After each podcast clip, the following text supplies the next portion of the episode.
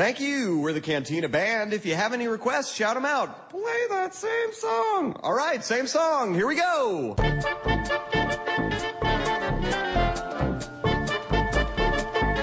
Vocês chegam a ser meio nostálgicos em relação ao que vocês veem do cinema? Porque eu vejo assim que uma das maiores bilheterias que, que o Brasil fez foi pro novo Jurassic Park, que é um filme que eu gosto, uhum. não, mas não acho assim surpreendente, não acho nem, eu nem entendo muito bem essa essa cacetada de grana que fez na bilheteria. Vocês acham que é por causa de que isso foi muito por causa da nostalgia, principalmente em relação ao primeiro filme de, de 93, próprio Exterminador do Futuro, que não tá indo muito bem na bilheteria assim americana, mas tá indo bem na, na estrangeira? E eu vejo muita gente falando melhor do que eu achei que, que, que eu achei desses filmes. Esses dois filmes são legais, mas para mim, mas eles não são lá, sabe? A melhor coisa desde a invenção da, do pão fatiado, ou alguma coisa assim.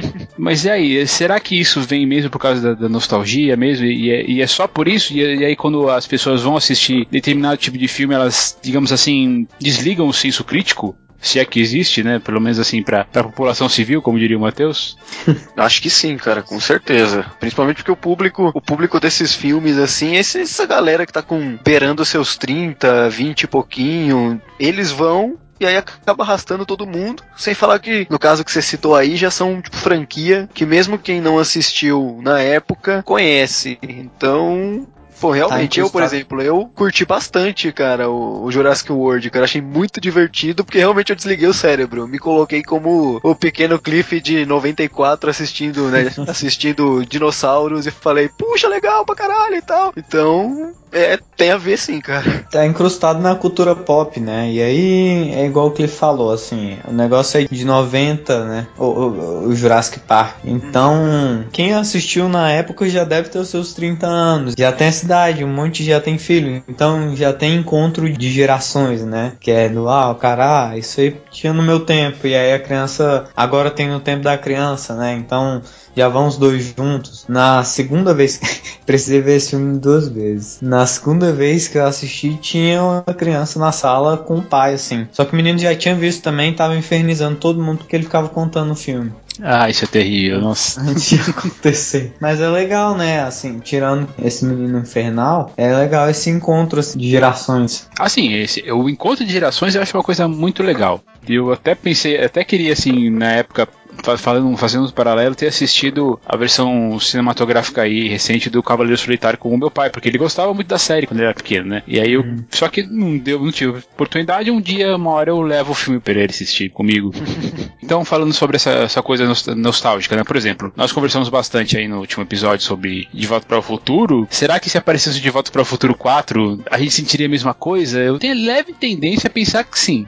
Ou pelo menos seria muito esperançoso, né? Não é uma coisa como a gente tá indo, sei lá, vendo o novo Quarteto Fantástico e aí teve duas bombas já, e essa aí você não, você não tem nostalgia nenhuma em relação a isso, mas.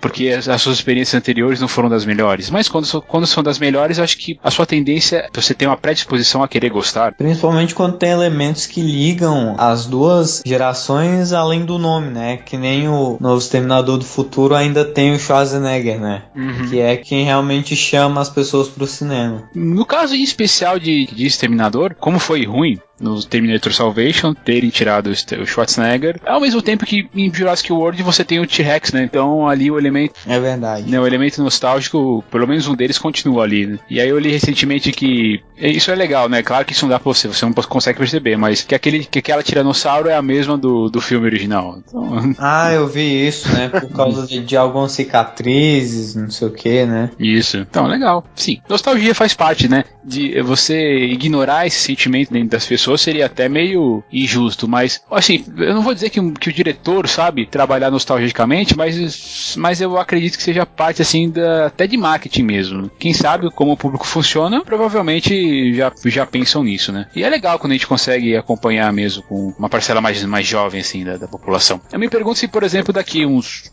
sei lá, 15 anos, se tiver uma, uma nova versão aí de, por exemplo, um novo Harry Potter pro cinema, se as, se as, as crianças que cresceram junto com, com o personagem assistindo, assistindo ou lendo, né, vão ter a mesma, mesma coisa. Eu, eu, imagino que sim. Não que vai acontecer, né? Mas também não é impossível. É, tem um monte de adulto aí já empolgado para ver o Animais Fantásticos de onde habitam lá, né? Eu não duvido, não. Com o Ed Redmayne, né? Isso. É, tô esperando. Eu, assim, eu não sou lá grande fã de Harry Potter, mas tô, tô lá, tô, tô curioso pra ver como é que eles vão fazer, né? Porque já falaram tanto lá do, do Hobbit, né? Que transformaram em três filmes e o. E, o, e esse aí, né? Era um livrinho, né? De Sim. tipo 50 páginas, coisa assim, né? O maior problema do, do Harry Potter, vai além disso que a gente tá conversando, é que nem o público que, que era fã mesmo e nem a J.K. Rowling superaram Harry Potter ainda, sabe?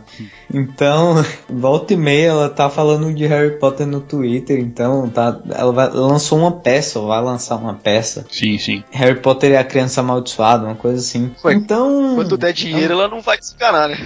É, pois é. Então tá aí, né? Já, já é a nostalgia que não, que não foi ainda, né? É uma coisa importante mesmo, faz, faz parte da gente, né? Quem não vive nostalgia não é. Não, não- não é humano. Pelo menos é o que eu acredito, assim. Seja por filme, seja por livro, seja por um sentimento, seja por um, um prato de comida, essas coisas fazem parte da, da nossa realidade e, e quem sabe trabalhar com isso bem ac- acaba ele trazendo também o seu, o seu trazendo o público, inclusive, pro cinema. Aqui é o Thiago Liro Tigre Aqui é o Cliff. É que é Matheus Desse. e bem-vindos ao TigreCast.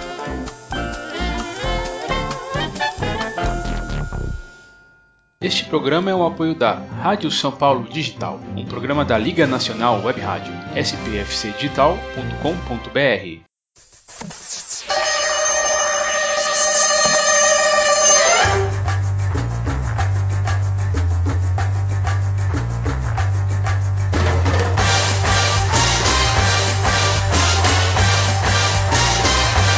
Falei de nostalgia no começo, não foi tão à, à toa. Estamos aqui para gravar sobre um filme, sobre uma franquia, né? Sobre foi o primeiro filme de uma franquia que também tem a ver com nostalgia, não tanto pra gente assim, porque eu pessoalmente não sou um fã da série original, digamos, da série de TV original, mas é uma coisa que criou próprias pernas desde 1996. Hoje nós vamos conversar sobre o primeiro Missão Impossível dirigido pelo Brian De Palma que criou um novo herói aí pra gente com a presença do Tom Cruise.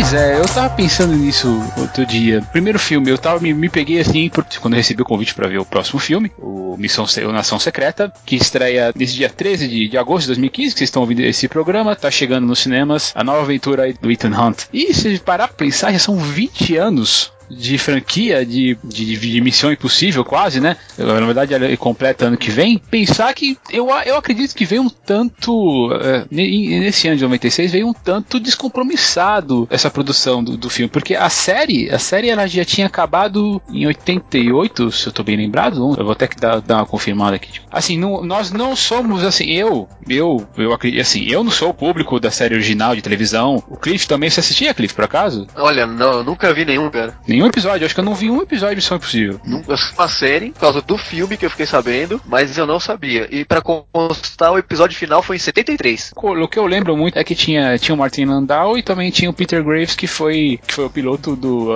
Apertei o cinto o piloto sumiu. Descobri aqui que ela teve uma segunda versão. Ixi, Maria, é sério? Ah, então deve ter sido isso que eu me, que eu me enganei. É eu dos tinha... anos 80. Ah, então. Ah, tá Tô lendo explicado. aqui sobre a série. Foi de 66 a 73 por uma emissora, e aí nos anos 80 por outra emissora. Ah, então foi por ah, isso. caramba. É, mas ela foi com outro nome, né? Não, era Missão Impossível mesmo. Mas então, antes, vou- vou- antes de fazer a conversa como a gente normalmente faz, né? Vamos fazer aquilo que a gente normalmente faz, que é falar sobre essas produções aí de 1996 no, no cinema, o ano de 1996 no cinema. Voltando assim na, na filmografia daquele ano, eu imagino que Missão Possível foi um filme tão popular quanto o Independence Day, do Roland Emmerich. A partir daí, esse foi o primeiro dos, dos 12 filmes iguais do Roland Emmerich né, que ele fez em seguida. né? Porque aí vai dia depois de amanhã, Godzilla 2012, 10 mil antes de Cristo, por aí vai. O que mais? É, Fargo desse ano também, do, do, do, do Codes dos Coen. Um Drink do Inferno, cara. Ah, esse filme é demais. É, O- Jerry Maguire. Putz, olha aí, dois, né? Uhum. Dois com Tom Cruise no elenco. Esse, sabe, esse é o filme que eu nunca vi, Jerry Maguire. Cara, Eu não Jerry me lembro de ter Maguire assistido também. é uma lição de vida esse filme. Ah, Drink do Inferno também é, velho. Mate seu irmão se ele virar um vampiro. Ah, Simples isso assim. sim. Pânico desse ano. Pânico desse ano 101 Dálmatas, James né? Pêssego Gigante, cara. Esse aí eu confesso que eu nunca ouvi falar.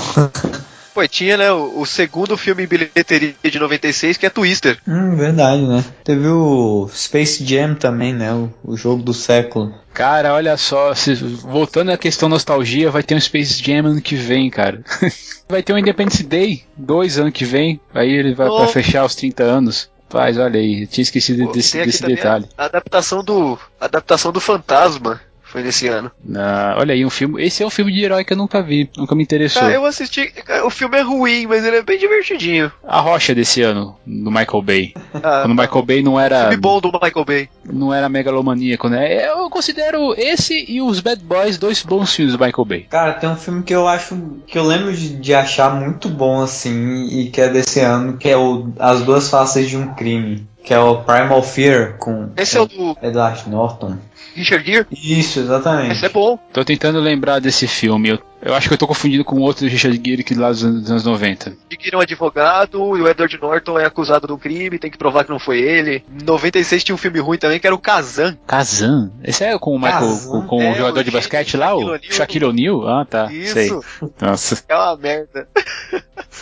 Tem um filme muito legal e de 96 chamado Swingers Curtindo a Noite, que é com o Vince Vaughn e o João Favreau, e o João Favreau no, no elenco. Eu, eu recomendo se vocês nunca assistiram esse filme aí. Eu nunca vi. Ele, né, ele dirigiu também é, A Identidade Born, Senhor e Senhora Smith, No Limite da Manhã, recentemente. Tem o Sombra e a Escuridão também, né?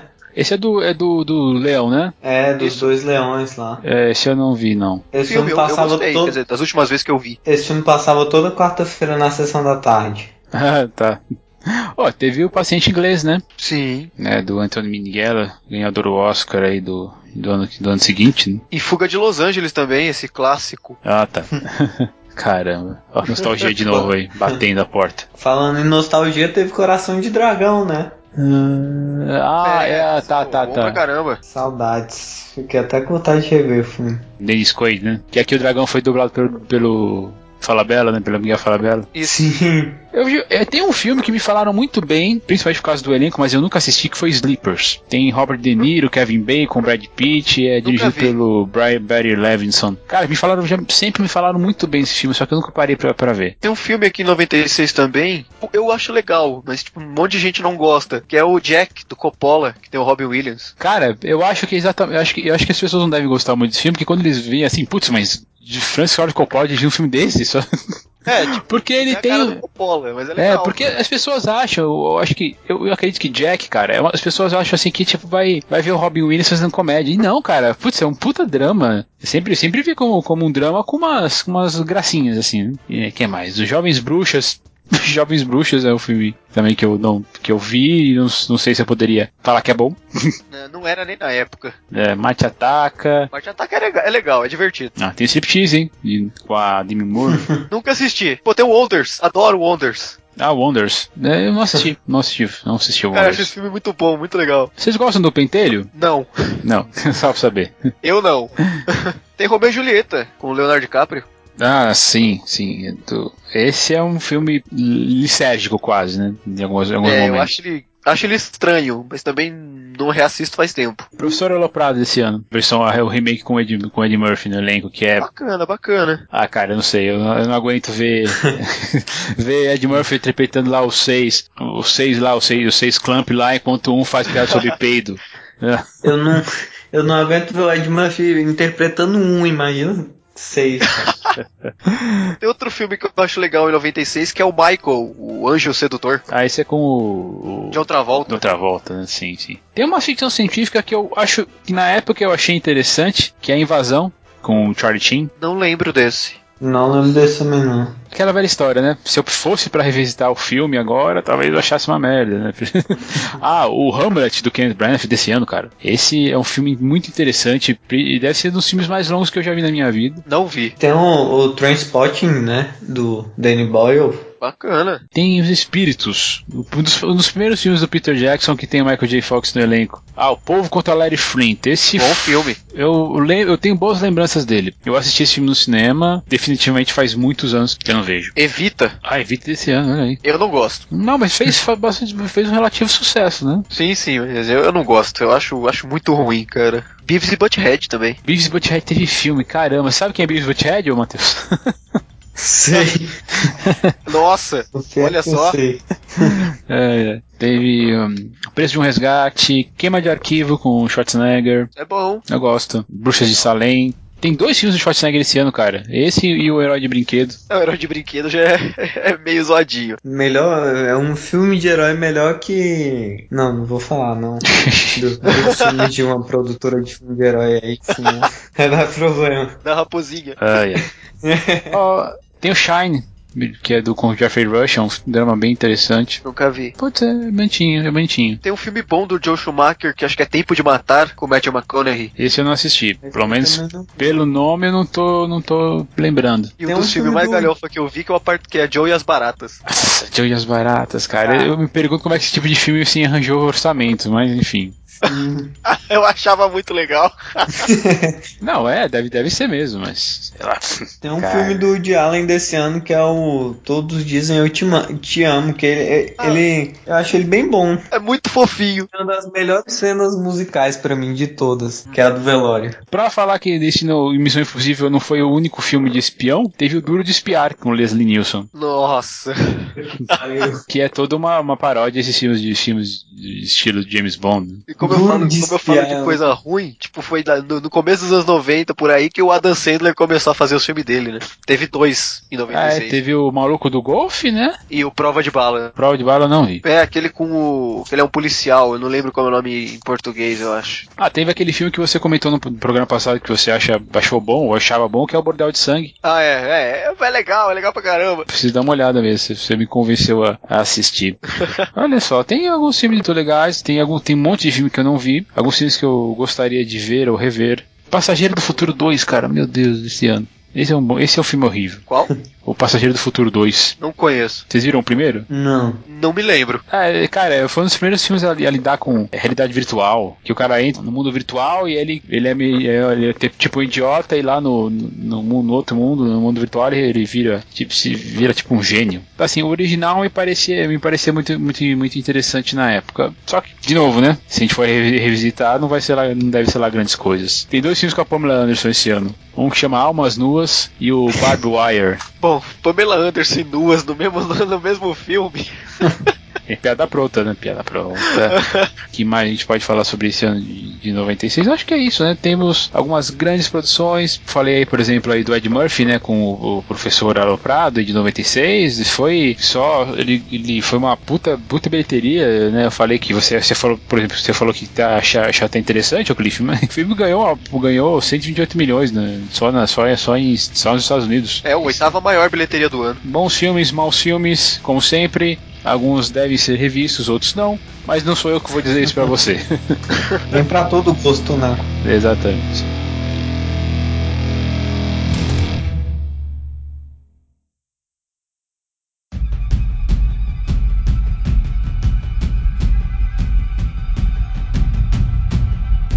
Falar dos responsáveis aí por Missão Impossível, o filme que eu acho muito legal. E eu, eu acho que eu poderia, acho que a gente pode começar, principalmente por falar que é um filme dirigido pelo. Já falamos né, em primeiro lugar, né? Que é uma adaptação da, da série de TV dos anos 70 e anos 90, mas que, que ganhou grande proeminência, grande destaque porque falaram assim, ah, vai ser o De Palma que vai dirigir, Brian De Palma que vai dirigir, diretor de filmes que a gente gosta muito, como Carrie Estranha, hum, Scarface e Os Intocáveis, eh, lá em 87. Mas ao mesmo tempo eu me pergunto, o De Palma ele tinha já, ele ainda mantinha esse prestígio esses anos depois? É porque assim, os filmes dele do, do fim dos anos 90, A Fogueira das Vaidades, A Síndrome de Caim, Pagamento Final. Não lembro desse assim. Ah, tem o Pecado de Guerra que a gente comentou rapidamente no programa passado, que é com o Michael J. Fox no elenco. É, eu vou confessar que eu vi muito pouco da filmografia desse cara. É, eu também. Eu, vi- eu só vi os bons, na verdade. Eu assisti Carrie, né, Scarface, Intocáveis. Tem um dele que eu gosto, que é o Femme Fatale. Eu acho um filmezinho legal. Dália Negra eu não vi inteiro. Desses do começo dos anos 90 eu não assisti nenhum. Não sei são, se são bons, se são ruins. Eu sei que A Fogueira das Vaidades, por exemplo, é um filme que é muito, muito mal criticado. Sim, é, é por isso que eu tô falando assim, nesse entre, entre o fim aí dos anos dos anos 80, o- onde ele dirigiu aí Os Intocáveis em 87, que pode não ser assim, ah, pode não ser o, o melhor filme dele, mas é o mas ele é, ele é muito bem, muito bem, muito bem visto assim pela crítica, pelo menos eu, quando eu lembro, né, fui fazendo as pesquisas assim, é um filme bem falado do The Prowl, mas talvez seja o último grande filme dele nos anos, nos anos, não, é o último grande filme dele nos anos 80, porque no começo dos 90, Pecados de Guerra, não, Pecados de Guerra ainda é dos anos 80, então, então não, não tá, mas ainda assim é um filme, um filme menor. E você, e você vê daí teve Missão Marte, Olhos de Serpente, Missão Marte, Missão Impossível, olha só coisa que interessante.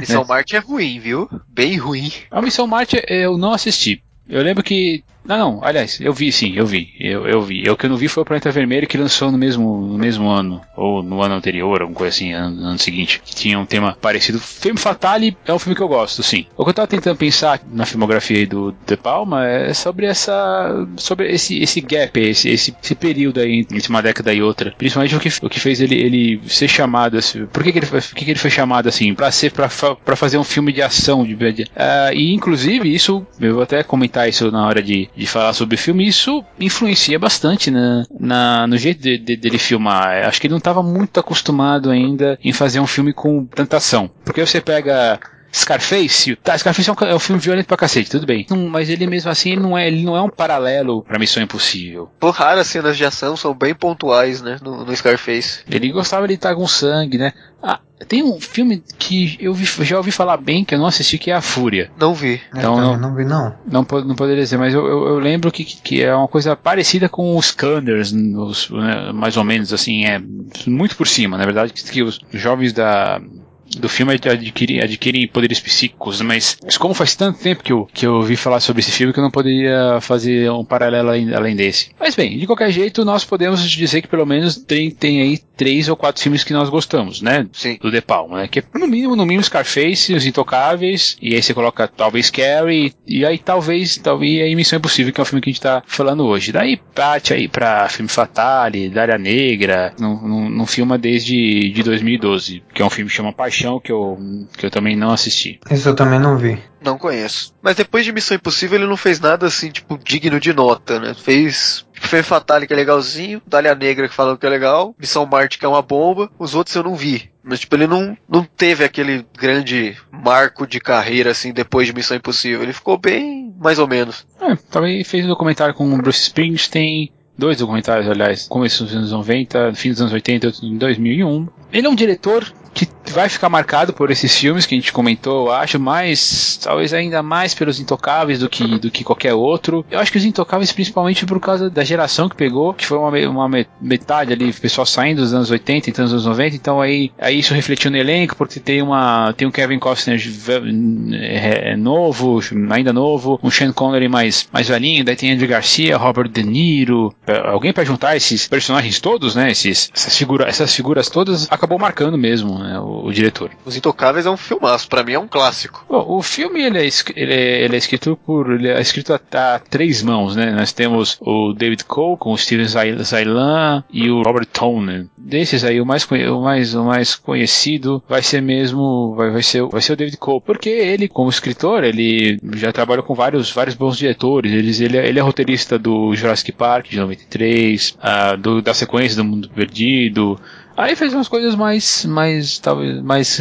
de gosto mais duvidoso, como Efeito Dominó, Olhos de Serpente, também do De Palma, Quarto Pânico. Escreveu o primeiro Homem-Aranha. Bacana. E ele, e ele que tá nessas adaptações aí do, dos livros do, do, Dan Brown, né? É, isso mesmo, exatamente. Escreveu, infelizmente, Indiana Jones no Reino da Caveira de Cristal. é, tá, todo mundo tem uma merda na carreira, né? E o, o Operação Sombra, Jack Ryan, que eu acho um filme, como eu vou dizer assim, um filme legalzinho, vai. Pra tem seus, tem seus momentos. Tem uns momentos bons esse filme. Ele tem ele escreveu Zatura, que eu acho que é um filme interessante, que, que for, for, for fazer uma comparação, é um, é um Jumanji do espaço.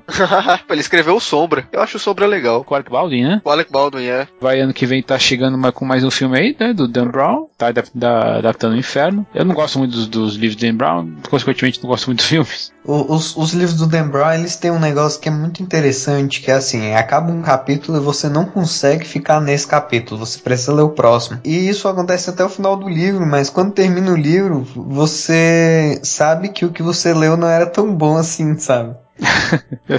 Isso, pode ser isso também. Créditos de diretor também. A Janela Secreta, Ghost Town, Perigo por Encomenda, Efeito Dominó e Mordecai. Nossa, Mordecai, cara, foi um Nossa. filme que falaram muito mal. Eu não assisti. E é interessante, assim, porque ele nem teve cabine de imprensa aqui em São Paulo. Nossa, isso é mau sinal, né? É, quando o filme não tem. Quando, quando o filme tá, tem isso, assim, é.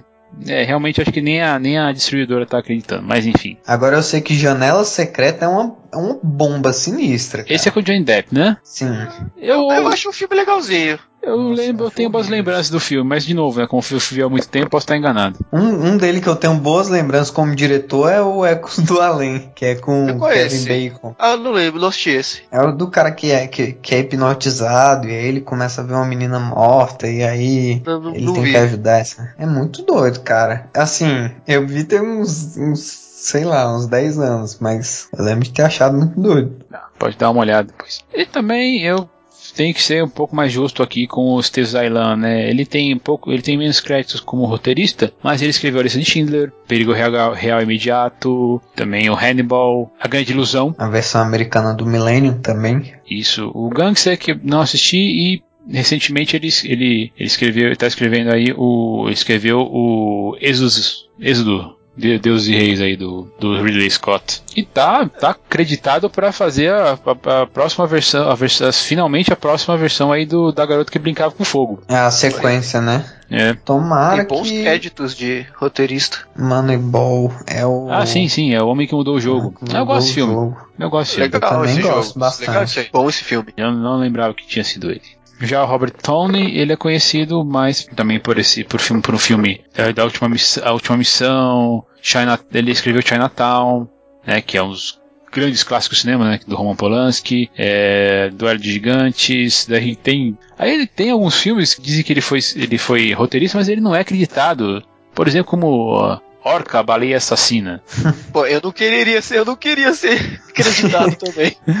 Olha mas tem que ir lá, mas é não, realmente, olha, esse cara escreveu Chinatown, né? Tem que, tem que ser, tem que dar, Respeitar. Tem que respeitar, tem que dar o braço a torcer. Escreveu o Greystoke. Eu acho o Greystoke legal. Dia de Trovão é dele também. Alguém assistiu esse filme? Dia de Trovão? É, eu vi, é o do de NASCAR, não é? Do Tom Cruise. É esse, é, é esse aí mesmo. É legal, é legal. Pelo menos parece, parece legal na minha cabeça, não vejo há muito tempo. Ah, ele escreveu a firma também com Tom Cruise, depois miss- é legal. daí, é, Prova de Fogo, Missão Impossível 2 e o último ganho, o trabalho, o último trabalho dele aqui que ele acreditado, um foi o Pergunte ao Pó, que é o Que ele dirigiu também, né? com Colin Farrell e a Salma Hayek. Eu tenho alguma lembrança desse filme. Dizem que é ruim, eu não assisti, mas eu ouvi, de- eu lembro que falaram que ele era ruim. Para deve ser por isso. Eu devo ter pegado alguma sessão assim, passando a noite na televisão e não me interessou e eu resolvi não acompanhar. Mas é legal que os, todos os roteiristas têm créditos expressivos na carreira, né? É, por isso que eu acho que o filme é, é eficaz. Um dos motivos é esse. Sim. Bom, a gente tem o elenco, claro, além do Tom Cruise, o John Voight, a Emmanuel Bert, que eu não sei porque eu, eu olho pra ela eu lembro da, da Sofia Vergara. não sei porquê, cara. Ah, e né, de Jean Renault, o Ving Rhames, tem uma participação especial lá da Vanessa, da Vanessa Redgrave e do Emílio Esteves, né, que eu fiquei assim bem, fiquei um bom, bom tempo lembrando assim, revendo o filme, eu falei, nossa, eu não conheço esse cara, não conheço esse cara, deu É o Charlie Sheen da série B. eu... ele e foi talvez o último filme, o último filme dele assim com, com certa, é, como se diz expressão, né? É, ele fez Bob. Eu acho Bob um filme legal. Eu não assisti é Bob. aquele que se passa no hotel, que tem um elenco, um monte de gente, Ashton Kutcher, Dave Moore, ele mesmo. Realmente não, aquele- não, não assisti. A última coisa que eu vi do, do Emílio Esteves foi o Nós Somos Campeões 3, sei lá. Nossa. O Mighty Ducks 3, sei lá, alguma coisa assim. Ele tá num episódio de Two and a Half Men que o nome é O Lubrificante do Diabo. Nossa.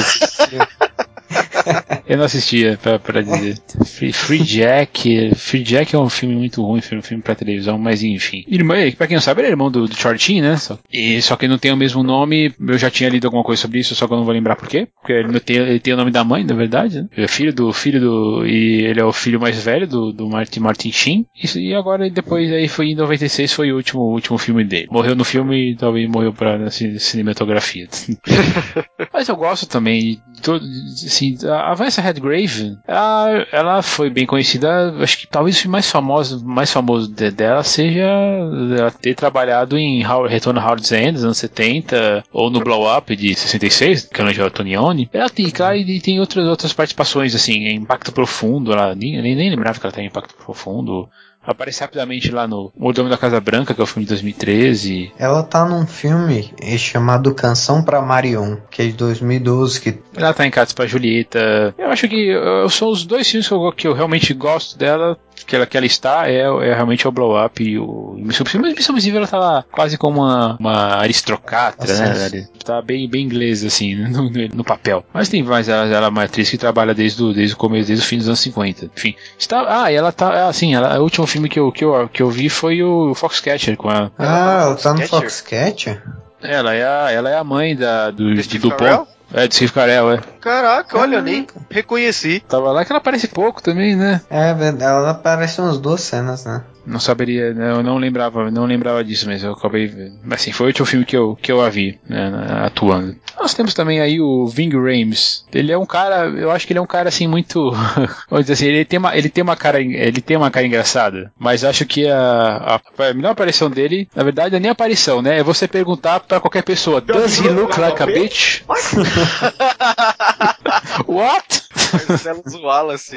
cara, ele é o Marcelo Wallace no Pulp Fiction, cara. Que não tem, acho que não tem como, como assim, te falar, falar outra coisa, né? Tá certo, ele participa aí dos, dos outros Missão Impossível, mas assim, você, é, é legal que você não sabe nessa hora, né? Do, na fala do Like a Beat, do, do que, que ele é o Marcelo Wallace, mas é, cara, ele fica, eu não vou dizer que ele ficou marcado, mas é muito legal você fazer essa conexão. Cara, ele tem muito filme, cara. É, ele, ele tem vários, é, vários papéis pequenos, né? Então ele, ele, ele volta lá no Missão Impossível 2, com o Luther. Ele, apare, ele, ele faz uma dublagem no, no Lilo Stitch que se você vê assim, a, o personagem, a cara dele mesmo. Teve a refilmagem do, do Madrugada dos Mortos, que eu não assisti. Ah, eu assisti. do Zack Snyder? É do Zack Snyder. Aham. Uhum. Eu assisti.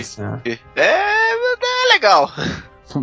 então, e daí tava, também tava em Dia dos Mortos, não sei, não sei porquê, afinal de contas. Mas... Assisti também. É, é sim.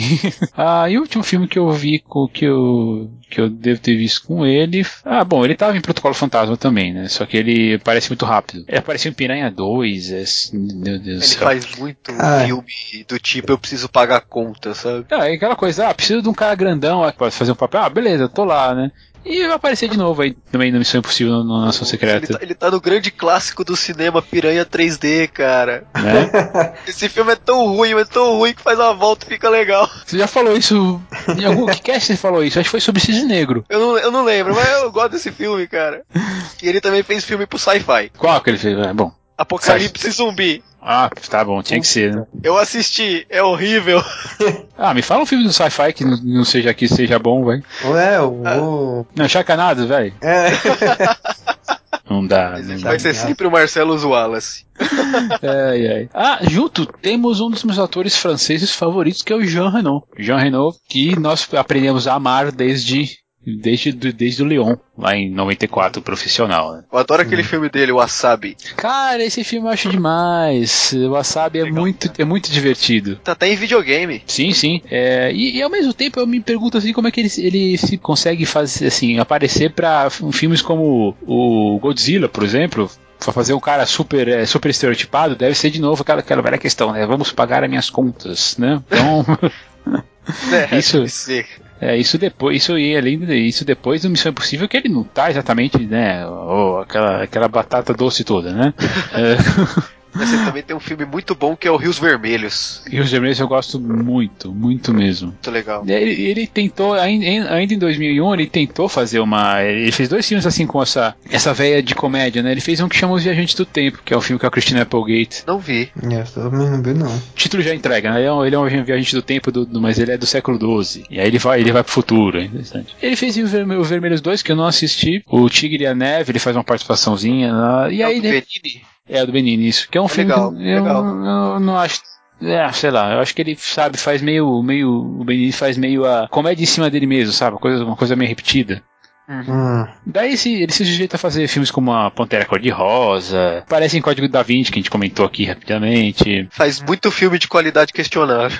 E o último filme que eu assisti dele, E ele fez uma série também. que é o Joe, né? Isso é Joe, é uma série policial. não, não assistia, nem sabia que ela existia também. Ela é interessante ver esses personagens, esses atores de vez em quando fazendo séries, né, de, de televisão. Isso, na- quando a gente vai discu- discutindo a, filmografia do- dos outros de, de atores, a gente vai percebendo isso, né? A gente visitando aí, principalmente nos últimos, nos últimos, nos últimos Tigcasts aí que a gente comentou, muita gente que chegou aí no- nos anos, nos anos, no fim dos anos 90, no começo dos anos 2000, mas no caso aqui já em 2013, teve bastante disso, né? Fazer, fa- resolver fazer televisão. Durou uma temporada, oito episódios. Ah, não, e olha, pensando bem, o último filme que eu vi dele foi um filme horrível, horrendo, chamado A Sombra do Inimigo. Esse é o do. Como é que é? Do Alex, Cross? Isso. Não. É a versão Ah, mais recente. Sim, é a versão mais recente do Alex Cross, que tem o Matthew, o Matthew Fox no elenco. Cara, é, é muito ruim. Não vi. Olha, e os outros acho que não foram lançados no Brasil. Parece que não. Não, não conheço nenhum, pelo menos. Mas o melhor dele ainda é o As, sabe? Esse filme é muito bom. O, o Jean Renault, ele é um daqueles, é um daquele cara, daqueles caras assim que parece que você não pode cruzar com ele assim num mau dia, né? É. Sim, realmente. Ele tem muita cara de bolado. Eu acho que se fosse fazer algum tipo de versão, um, re- um, rebo- um remake de, de Royal, Ro- Battle Royale, por exemplo, ele seria lá o Takashi Miike do filme. E eu acho que é por isso que de vez em quando ele, ele tenta fazer, né, o- as comédias dele aí, com até de, de cor de rosa, ou fazer uma coisa totalmente estereotipada. E agora? E a Emmanuel, Emmanuel, Emmanuel, né, porque afinal de contas ela é, é francesa. A Sofia Vergara da França, né? Vocês não acham? Vocês não acham? Eu tô, ficando- tô ficando maluco. Cara, não achei Não, ela parecida. parece, não. cara. Cara, eu não sei, desse, sei se é, Não, não é Sofia Vergara, não, meu Deus. É. Não, não é Sofia Vergara, meu Deus do céu. É a que faz o. É Pended, Pendedful? Não, não é. Ah, putz, eu vou ter que dar uma pesquisada Que é a depois. Eva né? Green? Não, não, então, não é a Eva Green. Tem uma outra atriz que eu, que eu acho que é, que é muito parecida com essa, com essa aí, que eu vou ter que dar uma, uma pesquisada depois. Ah, se eu não Parece sei. alguém, mas eu não lembro quem agora. né, enfim. Porque assim, ela, ela realmente, pra mim, ela, ela ficou na Missão Impossível, apesar de ela ter uma, uma carreira de atriz bem, bem, bem grande, né? Ela, só que ela tem muita coisa na França, Sim. e a maioria dos filmes eu realmente, realmente não vi. Além de Missão Impossível em 96, eu não lembro de nada dela. Ah, teve, teve um filme que falaram muito bem pra mim, que foi lançado no passado, que chama Os Olhos Amarelos dos Crocodilos, que é com ela, mas eu não- que também é francês, não saberia, não saberia dizer, a, da- da- atestar a qualidade dele, mas me falaram, me falaram bem do filme. Eu não vi nenhum filme dela fora Missão Impossível. Eu acho que eu também não, revisitando aqui a, a filmografia dela, Eu lembro de assistir esse A Vingança de Manon, mas há muito tempo atrás. mas enfim, ela deve ser muito famosa na França. Ou então tam- também tem que pagar muitas contas, né? É, mas, mas, mas e aí? Um mas, assim, eu queria saber o que, que, o que fez os produtores te chamarem ela nessa época. Ela tinha. É uma Ela, ela, porque assim, esses filmes que ela, que ela fez é, um, pouco, um pouco antes, todos franceses, eu acho que os, os, os produtores queriam uma carinha meio inocente, né? E falar assim, ah, vamos atrás de uma. Atrás de uma carinha, uma carinha bonita e fora dos padrões de, de Hollywood. E aí foram atrás dela. Porque mesmo depois, mesmo depois em 96, ela não fez nenhum filme assim que eu posso dizer assim, nossa, isso abriu as portas para ela em Hollywood. É, Isso porque ela tem um papel grande no filme, né? Então, Ela aparece praticamente do começo ao fim. bem curioso. Porque pelos nomes da, da filmogra os nomes da filmografia dela, parece que todos os nomes, tem os que tá em português, mas todos aqui são franceses. É muito estranho. Eu acho que tem isso mesmo. Ah, vamos, com a, vamos atrás da carinha bonita. e vamos fugir de Hollywood. E temos o John Voight. É, o pai da Angelina Jolie. É, esse é o maior, esse é o maior é, contribuição da humanidade Ah, pra ele. será dele. que ela não parece né, com a Angelina Jolie, não? Não sei. Eu vou, eu, assim, sinceramente eu vou ter que dar uma, eu vou ter que fazer essa pesquisa de novo, porque eu, né, eu falei Sofia Vergara, mas eu tô viajando. Se não parece nem um pouco Sofia Vergara. Toda mulher que vocês falarem, eu vou comparar com a foto dela agora pra ver se. É, Ai, ai, ai. Uma hora a gente acerta, né? Bom, enfim, é, John O Voight Voight precisa muito pagar conta, cara. Ele tá em cada filme horrível. trabalha também desde, desde, os- desde os anos 60, ainda fazendo, é, fazendo televisão. Só que tem, tem vários filmes famosos dele que eu acabei não, nunca assisti, como Ardil 22, que é baseado no, naquele, naquele livro do Joseph, do Joseph Heller. Tem Amargo Pesadelo. Amargo Pesadelo é um filme, é um filme bem pesado, com o John, do John Burman. Tem o Burt Reynolds no elenco. Outro filme Oi. bem pesado que ele fez foi Transformers, né? Transformers pra mim é um filme tão esquecível que eu. O que, que ele faz? Ele, ele, é, ele é um político no filme? Eu tô que, que falando ele que é? ele precisa pagar conta, cara. Ele fez o filme Ele da tá aqui Bratz, como. das bonequinhas cabeçudas. Caraca. Coitado, ele tá aqui como É secretário de defesa. Ele tem ótimos filmes no começo de carreira, cara. O Campeão é lindíssimo, Korak é legal pra caramba. Aí ele chega nos anos 90 pra, pra fazer Anaconda. Não, velho. Putz, cara, ele fez Zolander. que mais? A vida de João Paulo II? Não, peraí. É, ele fez um é, filme pra TV. A Lenda do Tesouro Perdido, ele é o pai do Nicolas Cage. Eu acho legal esses filmes, acho divertido. Eu acho o primeiro legal, o segundo eu não lembro de ter gostado, não. E ele é o pai da Angelina Jolie no Tomb Raider. É, Eu li alguma coisa sobre essa, sobre essa época aí, que ela não, ela não se dá com o pai, né? Pelo menos não se dava por muito tempo, né? E aí ela, aí quando o diretor escalou ela pro, pro ele pro papel, ela falou quase, quase matou o cara, quase pulou no pescoço dele, porque eles não, que eles não se davam. Aí deixa eu ver, ó, fez cara ter dog, o cão marcial, né? Tá bom. Caraca. o cara tem uma carreira muito zoada. Aí ele apareceu, ele apareceu na, na sétima temporada de 24 horas também. É, e agora ele deve estar voltando pro, pros trilhos aí com o Ray Donovan, né? Que é pelo menos um.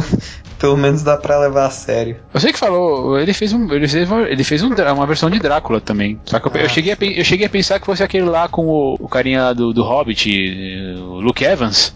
Mas não, o filme, de, o filme anterior. É com outro Luke, é o Luke Roberts. Não, não, faria- não faço ideia.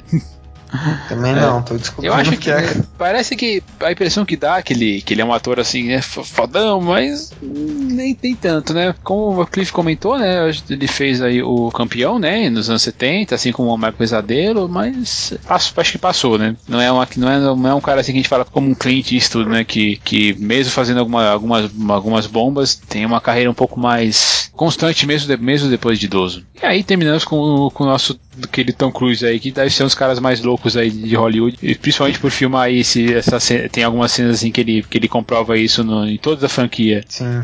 do Missão Impossível. A gente já falou rapidamente do, dele na- lá no cast sobre Trovão Tropical, que ele era Les o Brosnan. Les Brosnan, né, que é muito legal. Melhor que é- papel da vida dele. como a gente já falou, já falou um pouco dele naquele programa, o que vocês acham que é o melhor dele, melhor, o melhor filme dele? Cara, que difícil. Boa pergunta. Gosto muito de muito filme Magnolia, gosto muito de Jerry Magnolia é Maguire. bom. O Último Samurai eu acho legal, eu gosto pra caramba desse filme. É bom, tem, ó, mas ele tem outros bons, tem outros bons filmes, tem Top Gun, Rain Man, mas eu fico assim mais ou menos, tal, eu fico acho que com, com, Ma- com Magnolia lá, talvez porque ele, principalmente porque ele mostrou que podia ser um, né, um, um cara, mostra que ele podia ser um cara perturbado, mais convincente, talvez alguma coisa ali que a gente já tinha tá- visto em, Passa uma mensagem muito bonita, né, também. é, e, É, Magnolia, Magnolia. Respeite o pênis e conquiste a vagina. É, talvez alguma coisa assim perturbada, pe- como ele era, como foi lá em Nascido em 4 de julho, mas é por, é por aí mesmo. E eu gosto bastante dele, dele como Ethan Hawke, né? Mas vocês não estão sentindo falta dele em- em- em outro tipo de filme que não seja filme de ação agora? Filme com. Bom, considerando que ele faz isso desde, sei lá, desde quando? Acho que o último filme dramático dele deve ter sido Vanilla Sky, no 2001. Pois é, é, é justamente. Ah, tem o Colateral. Bom, Colateral Não, não, é. Tem um- até o Operação Valkyrie, que é mais contido, assim, né? Aí o que, que ele fez? Ele fez Encontro Explosivo, ele fez Missão Impossível, Rock of Ages, que eu não assisti. É, é bacaninha. Jack Reacher, que é um bom filme, mas eu até fiquei meio surpreso dele, dele, eh, dele ter feito assim, porque eh, o Jack Reacher não é, um, não é um investigador, mas é um papel de ação. Assim como foi em Oblivion, eh, No Limite da Manhã, estão dizendo aí que ele vai fazer um Top Gun 2, estão fazendo que ele vai fazer um Missão Possível 6, um, Jack, um outro Jack Reacher. Eu acho que na verdade ele, ele, ele abraçou essa, essa persona mesmo aí de, de, de ação, Nossa, como, de como por ação. exemplo é o Liam Neeson, né? Que começou É. com, com, papéis dramáticos, né? Pô, fez lá a lista de Schindler, no momento ganhou o Oscar e tal, não sei o quê. E aí uma hora falou assim: ah, sei lá, agora eu quero fazer o que eu quero, eu vou ganhar aí 300 milhões de dólares aí por filme, e pra mim tá tudo bem, e eu, eu vou indo nessa. Depois de Será que. velho, resolveu ver a porra É. É, será que é alguma coisa assim de crise de meia-idade, essas coisas? É, a crise de meia-idade tá durando bastante, hein? 53 anos. Quando ele começou o, o, né, o, o- a Missão Impossível, você pode falar, né? Que tava lá com seus 32, 31 anos, então. Então daí, daí realmente ele, ele entrou nessa crise, nessa crise, É, não- mas ele não, saiu mas dela ele ainda. teria entrado lá em 2010, né? Que foi de 2010 pra cá, é só filme de ação, só porrada. Menos Rock of Ages, né? É, sim, é. Tem um Rock of Ages. Né, mas no Rock meio. Ages ele, ele é tipo de ouro preto, sabe? Tá pausando de garotão. É possível aí. Deve ser uma crise de meia-idade, então. Deve ser.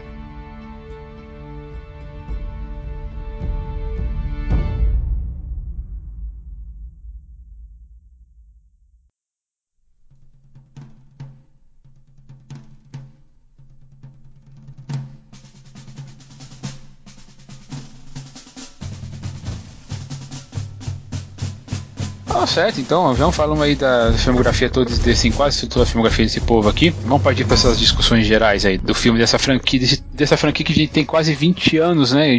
Como a gente comentou lá no começo. Pra você ter uma ideia, o filme já é tão relativamente velho, digamos assim, que foi o último filme que uma que lançado em Betamax por uma por uma, por uma, uma, empresa Nossa. de, de uma, uma distribuidora grande. Talvez quem esteja ouvindo nem, nem se toque o que, que é. É Betamax, mas enfim.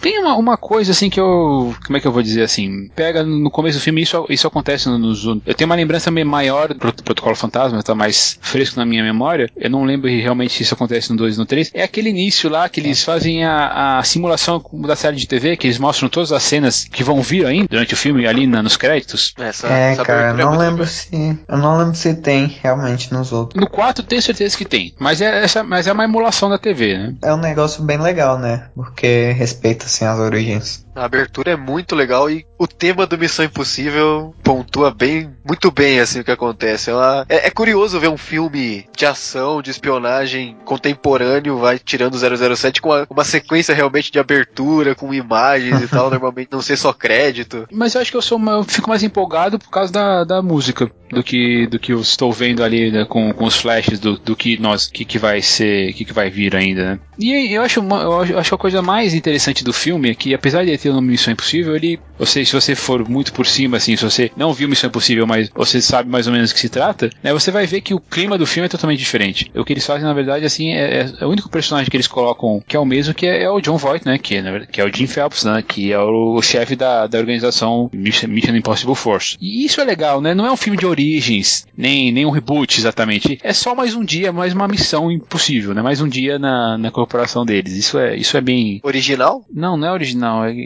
sabe, não enrola. Ah, direto. É bem direto isso, desculpa, obrigado. Então, assim, é, é, é, legal, né? Porque a gente vê, assim, a preparação, o planejamento ali que vai da próxima missão, ele leva pouco tempo de tela. Em 10, 12 minutos mais ou menos, lá o, o Jim já tá, já, já contou a missão qualquer pro Ethan, pra Claire, pros outros personagens lá que fazem parte do time deles, e, e isso é bem legal, porque daí você já dá espaço pra ação mesmo, e isso é bem importante né, numa, num filme assim que, que, trata desse tema. Você tem lá na introdução, você já tem como o esquema funciona, né? Os caras conseguem usar máscaras, é, conseguem tem uma já mostra uma relaçãozinha lá bem velada entre o Ethan e a Claire para a gente poder ver e, e é o que interessa mesmo.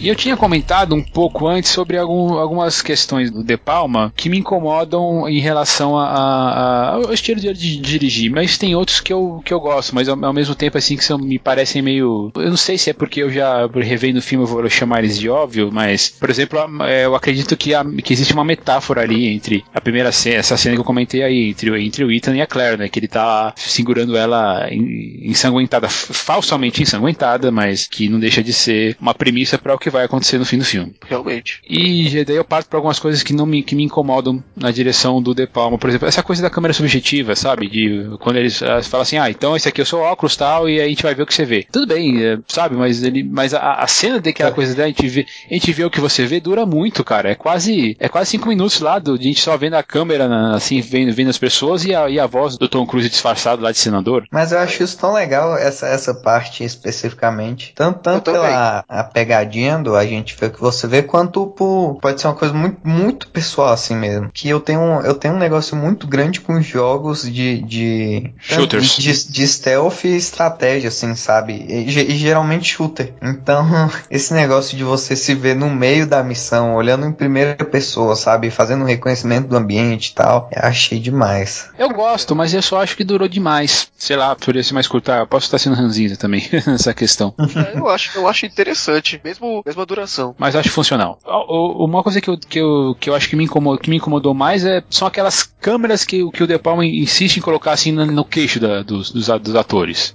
Assim, eu acho que talvez ali na, em 96 fosse legal, mas eu, me, eu senti que estava datado. Então deve, deve ser por isso que me incomodou tanto hoje. É ângulo, sabe, sabe esse ângulo holandês que ele resolve inclinar a câmera, esse tipo de coisa. Mas não, não sei se incomodou, se incomodou vocês, mas ó, o plano inclinado me, não me incomoda, aliás. O plano inclinado não me incomoda. O que me incomoda é a câmera do queixo das pessoas. Assim, eu sei que é uma coisa assim para mostrar que ah, eles estão é, tá passando por um momento de tensão, mas eu não, eu não sei porque se é porque, porque eu já vi isso mais recentemente assim, nesses últimos anos, que acaba, acaba não eu acabo não me sentindo bem assim em relação a isso, mas assim, é um detalhe, eu sei que eu, que eu não posso ser muito crítico em relação a isso porque o filme já tem 20 anos, né? E nesses 20 anos aí ah, as coisas acabam mudando, mas são, são detalhes técnicos assim que, que apesar de me incomodarem visualmente, eu acho que não, não prejudicam a, a história em si. Mas assim, é só para quem tá, quem tá assistindo aí, quem tá ouvindo, para quando você for rever o filme, ou se você reviu recentemente, para entender o que eu tô falando, né? Veja se isso aí te incomoda de algum jeito. Eu acho que é, em primeiro lugar, é incômodo, já é naturalmente incômodo. Você estar nessa posição. Sim.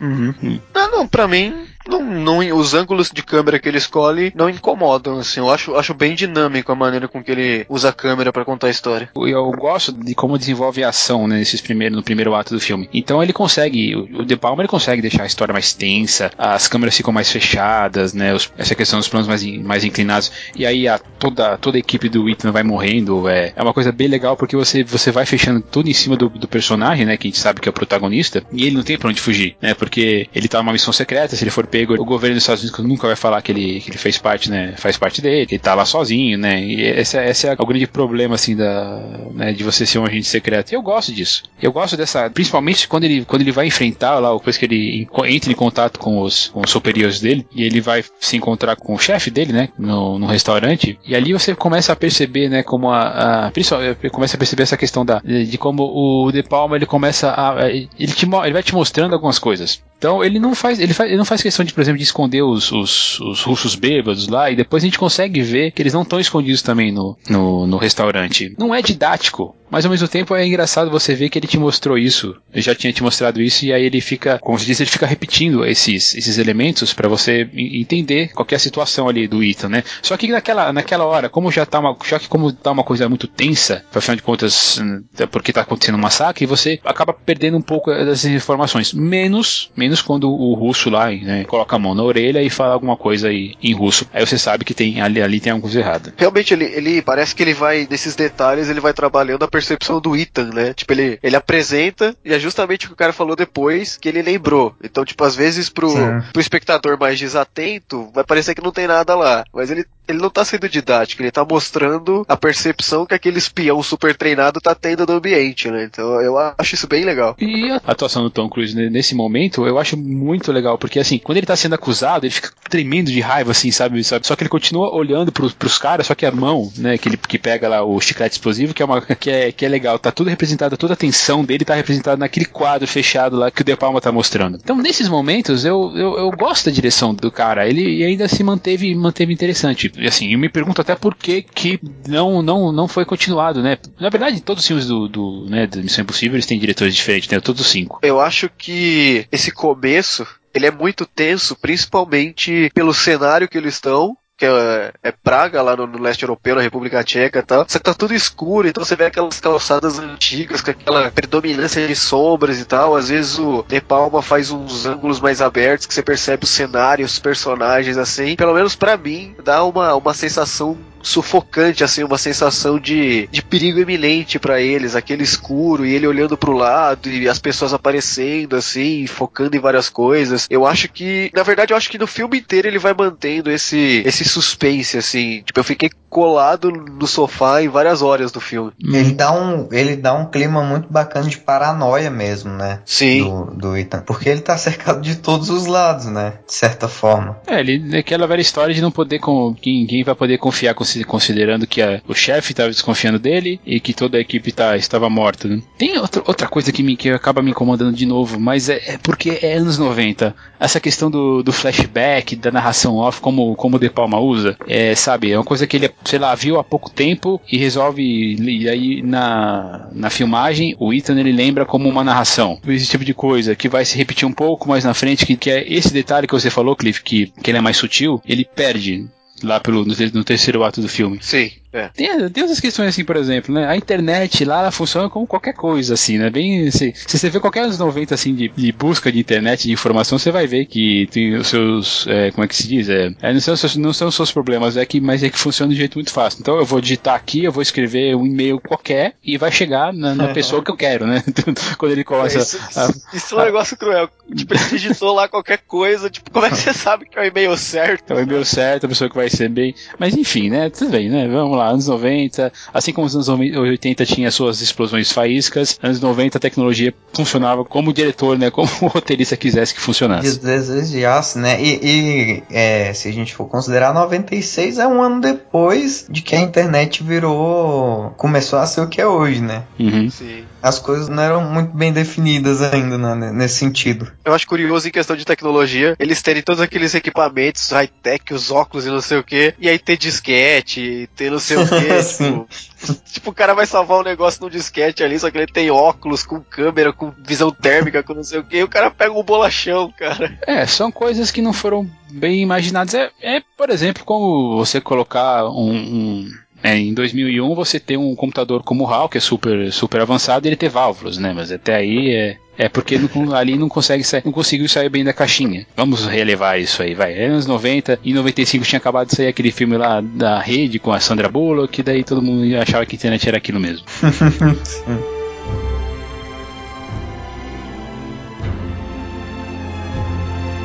Quando dá a primeira virada de. O primeiro plot twist, que a gente descobre que a Claire tá viva, eu vejo mais essa questão que vocês comentaram sobre a paranoia, né? Ele realmente não acredita nela. Afinal de contas, né? Quem, é- como, como, como acreditar, né? E é interessante que essa é, parece é uma das cenas. Eu acho que eu considero uma cena mais violenta do. do assim, é.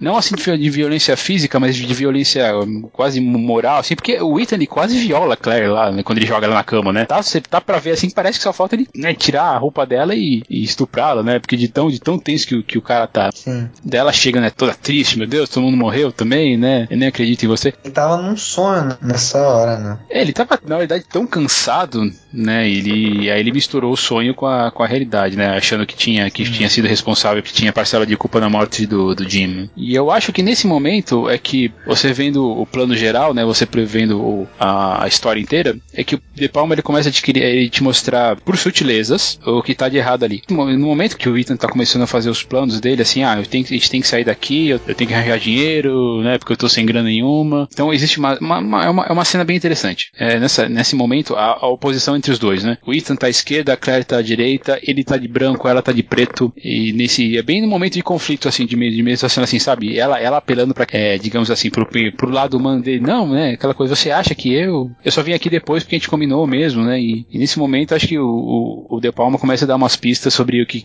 qual que é a real intenção ali da, da personagem. Que a gente, a gente vai, descobrir- vai ter certeza um pouco antes do fim.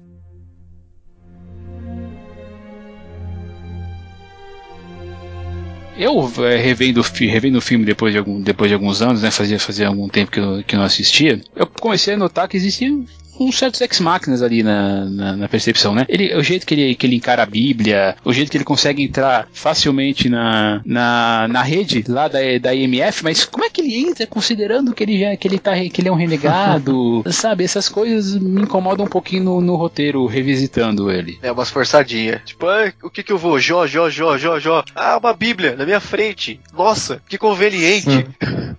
E é até legal a gente falar esse negócio do Jó, porque lá é, é Jó é, é Job, né? Job, né? Que É, escreve do mesmo jeito que, que trabalho. que é job de trabalho, né? Pra gente vendo, vendo legendado, dublado, Sim.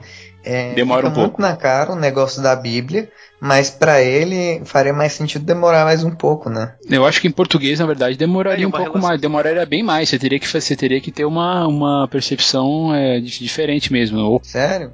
Porque assim, o que eles, Não. o que eles falam que, que é trabalho, né? Aqui na legenda tava trabalho. Ah, não. A, ah, não, a legenda da- que eu vi na Netflix tava Jó mesmo. Tava a Jona que eu vi na Netflix. Ah, eu não notei. E também Pois tem um é, lance, aí? pelo não sei se essa, expressão tem em outro lugar, mas pra quem é brasileiro tem o negócio da paciência. Paciência de Jó, que é tipo, todo trabalho que tem que fazer é um trabalho de paciência pra conseguir chegar no objetivo dele, né? Hum. Tem esse lado também, né? Mas o que, mas o que eu quis dizer em relação a isso, sobre os Ex Máquinas, se, se vocês consideram Ex Máquinas ou não, se incomoda também. Sim, incomoda, bastante. A mim incomoda um pouco também. É, mas acho que é pra facilitar as coisas, né? E, inclusive, a, quando a Claire começa a falar assim, não, fui eu que, que contratei o Franz, né? Que é o, que é o Jean Renault. Quando o roteiro vai perdendo a sua, é, a sua sutileza, né? Digamos assim, é um pouco mais à frente, que ainda tem alguma coisa, mas, alguma coisa, mas eu acredito que o espectador comum não, não vai entender isso, mas assim, como a gente está sempre falando sobre, sobre isso aqui, né? Gente, nós queremos criar nos ouvintes, criar, criar, criar um suporte assim para você entender, né, para que a gente tá, uma referência do que a gente está falando, né, justificar o que a gente está dizendo. Então não é só ah, é é ruim é, ou é, tem problemas. Não, é, tem problemas por causa disso, por causa desses tipos de elementos. Para quem é, acho que gente, às vezes a gente fala de, de X Machina, acho que seria talvez, mas acho que eu não lembro de ter falado exatamente o que quer dizer o X Machina, o conceito do Deus X Machina. Acho que eu nunca, é, se eu, se eu já falei alguma vez, mas enfim, é uma é uma expressão, uma expressão latina que era que vem vem do teatro grego. Então são são eventos ou elementos ou artefatos que parecem artificiais, né? Eles são introduzidos numa trama para resolver aquela situação, né? Em termo no teatro grego clássico, vou tentar dar um exemplo, um exemplo fictício assim para você entender. Então o, o grupo estava lá no teatro grego, eles não sabiam o que faziam, e o que acontece? Aparecia um deus, né? Metaforicamente, assim, ele aparecia, ele era baixado por um guindaste até o local da ensinação e falava: ah, Hércules, você tem que ir até a montanha do Cáucaso, uma coisa assim. E aí isso, o Deus Ex Machina, se convencia, convenciou, é, fez, se convencionou a, a, toda vez que a gente fala assim, ah, um Deus, o que é um Deus Ex Machina? É realmente uma, é um elemento que aparece na, na forçadamente ali na, na narrativa para resolver a situação do cara. Então, por exemplo, se, muito provavelmente, se não tivesse a Bíblia ali na cara, né, não, é, não é só no, no, quarto, é na, no meio, assim, da, da cara do, do, Tom Cruise, ele provavelmente não, não quebraria esse, esse código. Porque naquele momento ele tá estressado, tava cansado, né? Então isso, isso facilitou a jornada dele, né? Como a jornada do herói Sim. dele. É uma ação divina, só que criada pela máquina, né? É igual ele achar o e-mail lá da, da Max. Exatamente. Do nada, exatamente. Porque ele digita um job, arroba, sei lá, Max, Max, é Max job, arroba um dos job. três. É, 3116, né? Que, pff, né? Imagina, É. cara, maior, maior sorte do mundo, né? Mas é um bom exemplo que eu uso de uma que eu vejo no X Max na recente, se você viu, vocês assistiram Pixels? Assisti. Então, já lá no fim do filme,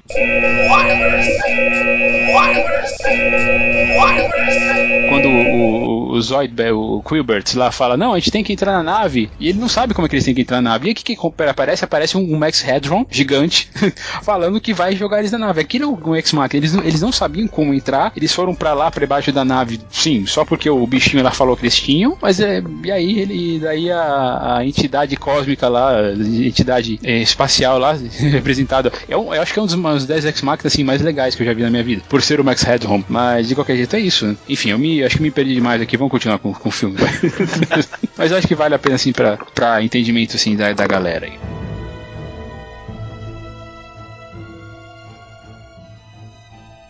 A Claire, eh, essa, perso essa personagem, assim, ela, ela, ela vira, ela, ela tem uns, uns jeitos, assim, de, de filme fatal, mas eu, eu não vou dizer que chega a ser um filme, uma coisa, é, tem no ar, assim, mas eu, eu vejo alguns elementos no, no The Palm fazendo, fazendo isso com a personagem, sabe? A questão de dela, um, um blur, assim, na, na- no rosto dela, sabe? Eh, Isso, isso é bem, acho que, só ficou bem evidente se você viu esse filme em HD, quando ela vai encontrar com os personagens lá, com o Franz e o, e o Luther pra entregar o serviço, o De Palma ele mostra os três personagens, né, ali, o, né, filma eles separadamente. Quando vai filmar a Claire, é- é- ela tem um blurzinho assim, sabe, como se desse aquele ar de inocência na personagem, que isso vai se repetir um pouco já lá no começo do, do terceiro ato. Daí ela, ele usa outros elementos, como vestir ela de vermelho quando eles vão invadir a- o os quartéis da, da, da, Mission, da Mission Impossible Force lá, lá em Langley. E aí, como- nesse momento que eu falei, né, que ele começa a ser um pouco menos sutil. Quando eles invadem a parte do ar-condicionado, quando o Franz ele ameaça de matar um, um guarda, né? O, e, o, e o Ethan im- im- impede ele, dá o foco na, na faca do cara, né? E eu acho que é, é bem, é, bem, é bem marcante essa parte. Mas ao mesmo tempo, assim, como a faca apareceu em outro momento lá no começo do filme, talvez a pessoa não faça essa ligação ainda. Eu não fiz. Mas ao mesmo tempo, talvez assim, por ser uma. por ter já acontecido muita ação, eu, eu imagino isso. Eu não lembro se da primeira vez eu fiz essa ligação porque eu, eu vi o filme na, na, época do lançamento. E, mas de qualquer jeito, eu acho que na, naquele momento, o, eu digo, não, eu acho não, tenho certeza, naquele momento o De Palma entregou um dos assassinos da história. E ao mesmo tempo ali você já, você já faz todas as conexões na sua cabeça. E ne, então é aí que ele começa, ele começa a ser menos sutil na direção. Parece que é meio desbalanceado, assim, porque quando o filme tá num ar já, tipo, de espionagem, de tensão, ele é sutil. Aí quando o filme faz aquele turning point para virar um filme de ação, ele descamba a sutileza e agora, beleza, vamos dar tiro e explosão e cara correndo no trem. Então parece que tá, tem meio que uma divisão, assim, a parte de espionagem tá sutil, tá usando planos legais para te transmitir as coisas, e na parte de ação ele já foca mais na ação e esquece um pouco a sutileza e fica tipo com soluções fáceis. Mas eu acho que é, é mais da própria percepção do Ethan mesmo, igual a gente tinha comentado mais cedo, sabe? Que ele vê, a gente vê. Exatamente. E quando ele tá acuado, porque ele tá é, é rodeado de, de, todos os lados, o, o, negócio tem que ser mais lento, né? Tem que ser mais calmo. Não, não mais calmo, assim, né? Mais, mais, mais contido. Tanto para passar essa, essa paranoia dele, quanto para mostrar que ele realmente ele não pode fazer movimentos bruscos, né? E depois, quando ele. Quando, quando tem esse turning point, é quando ele começa a elaborar o plano para chegar no final, né? Então ele tá. É a hora que ele tem que estar tá livre para se movimentar. Eu entendo mais assim, de, de o diretor interpreta com a câmera o estado de espírito, sabe, do Ethan. Personagem. Sim, eu sei, mas é. Ponto de vista. Sim, mas, é, mas de qualquer jeito eu acho que ele podia ser mais sutil ainda assim. aqui ainda, é. né? Não, assim, aqui acho tá, vamos, vamos, vamos ser justos. Nesse momento ele ainda é sutil. Eu acho que ele ainda é sutil. Tá menos sutil que no começo. E descamba totalmente lá no final quando ele resolve explicar cena a cena do que tá. Qual que é, a sua, qual que é a, o grande mistério do filme, né? É, o grande mistério do filme não, né? O grande, o grande plot twist do filme. Mas nessa parte, ainda que ele tenha perdido um pouco da sutileza assim, em matéria de construção de tensão, a hora que ele tá invadindo lá o cofre lá em Langley, cara, eu Arregalei o olho, comecei a suar, pensando, caraca, vai, vai, vai. Aí o cara aparecendo, ele tá entrando, ele tá entrando. Eu, vai, vai, corre, corre. caramba, caramba. Eu fiquei muito tenso. Sério, acho que é a cena mais tensa do filme inteiro. Ele consegue fazer isso. Tem essa questão toda, sabe? De. Eu não vi esse filme no cinema, mas imagina a cena, como é que foi aquela cena é, no cinema, todo mundo quieto, todo mundo tenso. Aquela cena, é porque acaba a trilha sonora, você fica ouvindo só, só a respiração do Ethan, só os barulhos que a corda faz, que a respiração dele faz, que o ratinho chega a fazer fazendo também. É uma das cenas mais memoráveis dos anos 90. E que, que eu imagino que só foi quebrada quando chegou Matrix em 99. Não à toa ela é tão referenciada. Que eu consigo ficar tenso com essa cena mesmo revendo o filme. Depois Sim. de saber que dá tudo Sim. bem, sabe? É, uhum. Ainda dá para ficar tenso. Eu também, eu também. Eu gosto disso. É outro signo, né, que aparece ali da. O próprio rato é, é, um, é um signo, né? Isso foi muito explorado também pelo, pelo Scorsese no, no Departed, como é chama em português mesmo? É... Infiltrados. Infiltrados, né? É, sabe, tem um rato lá para mostrar que, que o rato é o delator aqui. Não foi, não foi só o Scorsese que usou aqui também, é. Porque o cara ali a gente vai descobrir que ele, mais pra frente, que ele, que ele realmente é um, é um, é um traidor, né? É um rato no tubo, né? É, e nesse momento não há dúvidas que é conta a faca, né? Que eu eu, eu, vejo, eu, vejo, eu vejo assim, né? E talvez quem esteja um pouco mais envolvido com a ação do filme não tenha notado isso, ou uma pessoa mais jovem, ou mesmo, eu, eu não tenho certeza, mas eu acho que quando eu, eu vi pela primeira vez eu não fiz essa ligação. E apesar da cena ser muito marcante, né, eu fico depois eu fico pensando assim, né, pô, a, a câmera tem os sensores de temperatura, de som, de sensor de pressão no chão, cara, mas Imagina só que uma câmera com vigilância já resolvia. Se tivesse, se tivesse uma câmera com vigilância lá, já, já tinha resolvido tudo. Falta o, o mais básico do mundo, eu acho. É um pequeno, só um pequeno detalhe, viu? Se o FBI estiver me ouvindo, assim, ó, coloca uma câmera de segurança, tá? Só pra constar.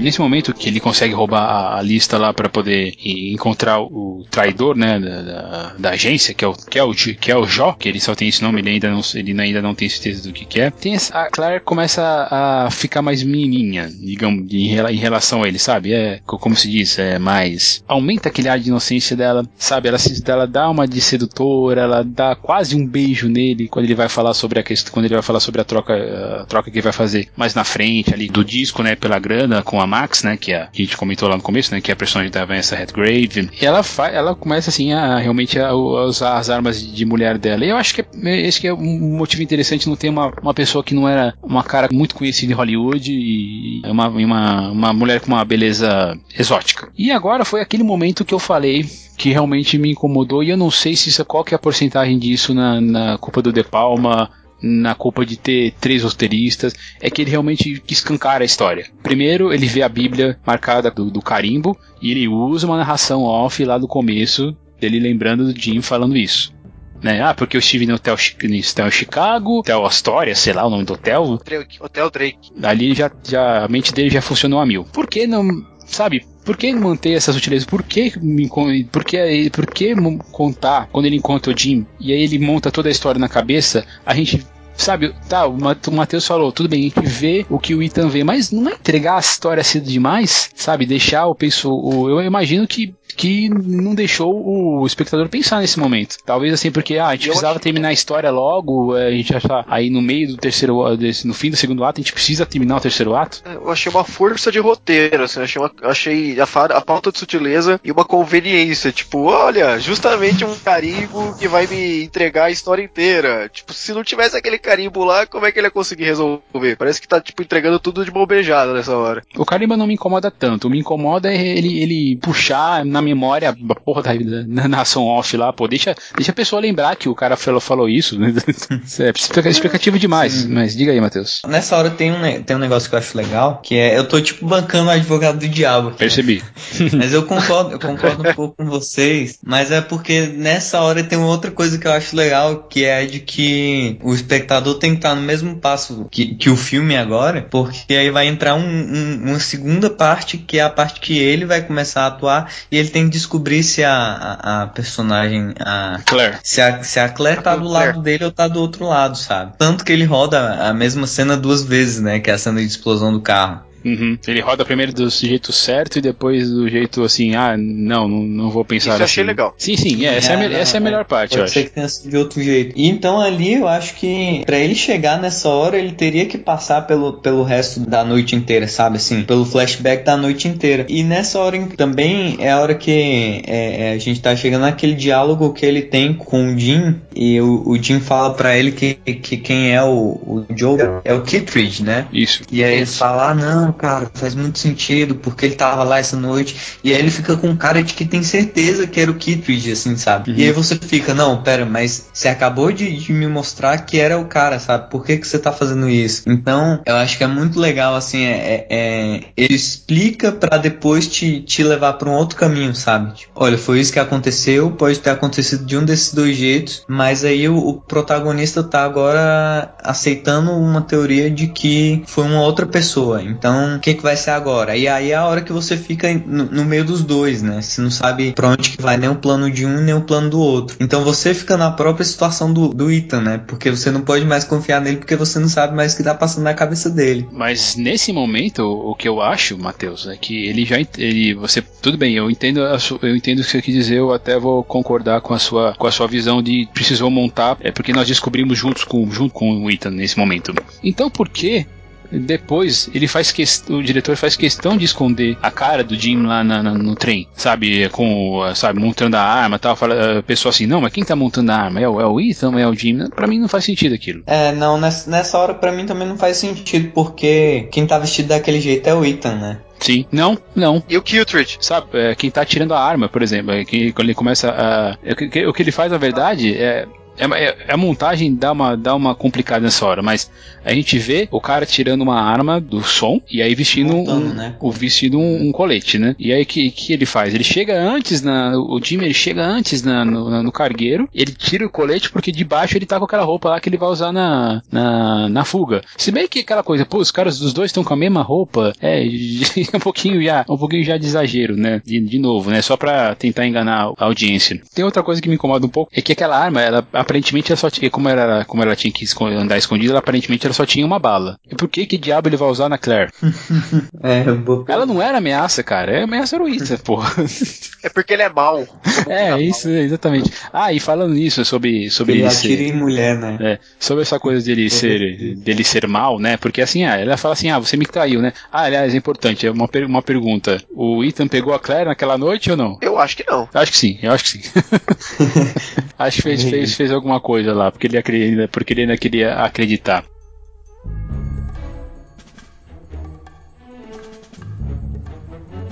Eu gosto também dessa, dessa tensão que, a, que essa cena toda tá, porque ele, o Ethan sabe que a Alicia não pode vazar, então ele confia no Luther para fazer o que é certo. Tem a brincadeira com os telefones, o cara escondido no banheiro, porque não pode achar que o Creed, que o Creed tá, achar ele lá dentro. São, são, são muito legais. Mas assim, eu acho que ele deveria ter atirado no, no Hunt mesmo. Não, não na Claire, porque só aquela coisa, ah, então a traidora morreu, né? Então, beleza, daí fica aquela carinha bonita lá pro Ethan fazer a vingança, a vingança dele. Aí vem uma assinatura interessante, né, da série, né? A primeira, eu, a gente já falou lá, né, que é dos cabos, né?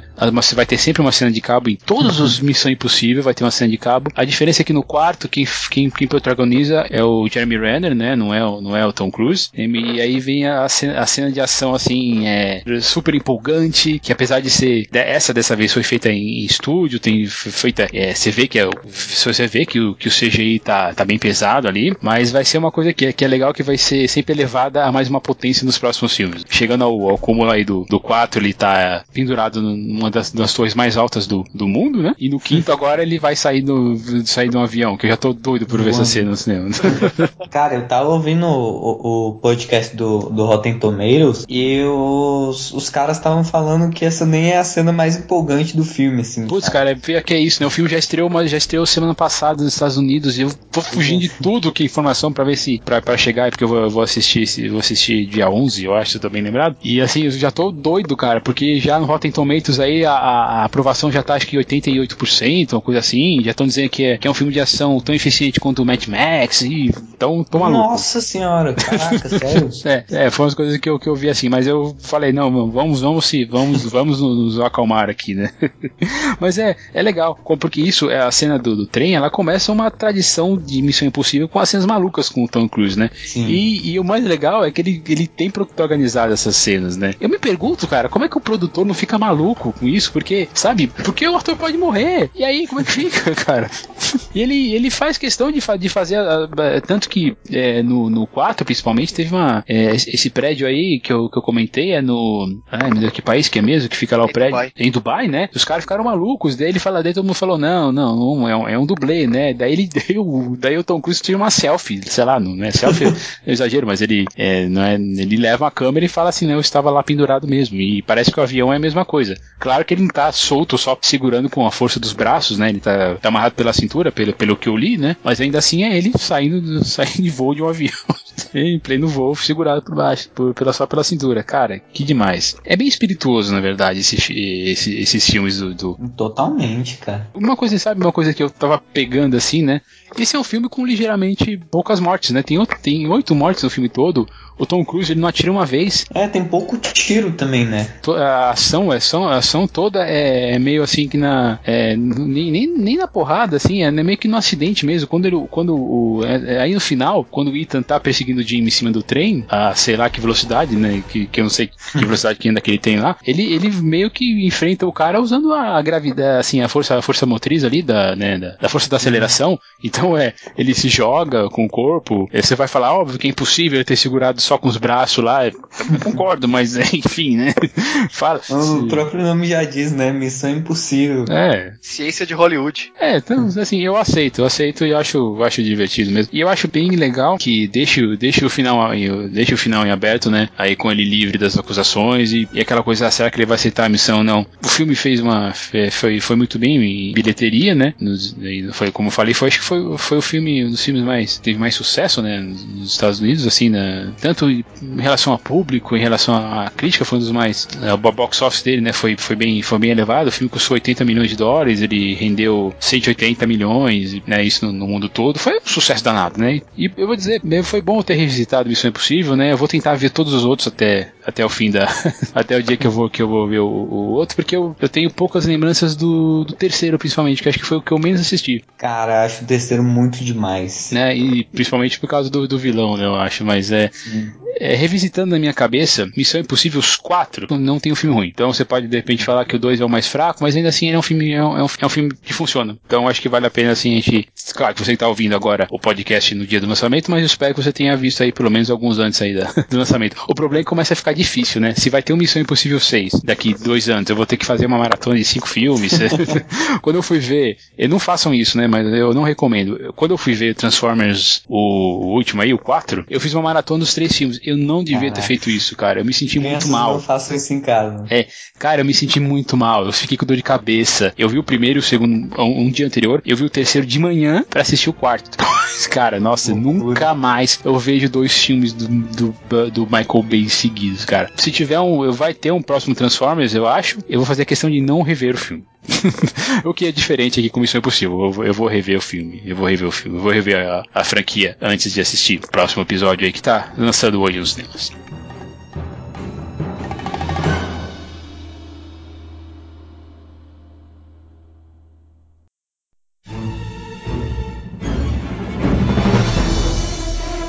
Legal, então, ó, falam bastante hoje, hein? Caramba!